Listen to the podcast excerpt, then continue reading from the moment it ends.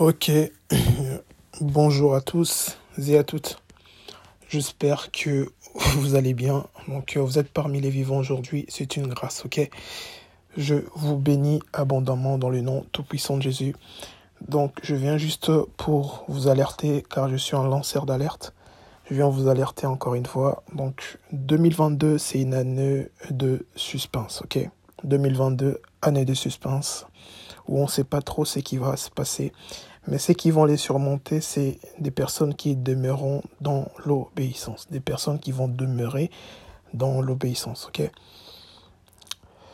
pour ce faire, pour comprendre un peu, 2022, c'est aussi une année où, même quand vous priez, vous, des gens déjà qui sont assez avancés, ils voient déjà des signes, et il y a encore des signes du temps qui nous montrent que Jésus est à la porte.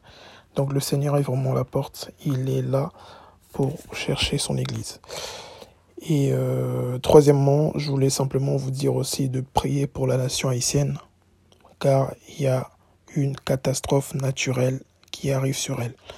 Retenez bien ce message, priez pour la nation haïtienne, car il y a une catastrophe naturelle qui arrive sur elle, ok? Priez afin que le Seigneur puisse épargner les justes. Demeurez bénis et prenez vraiment garde à vous-même et prenez ce message très au sérieux. C'était votre frère. Ciao.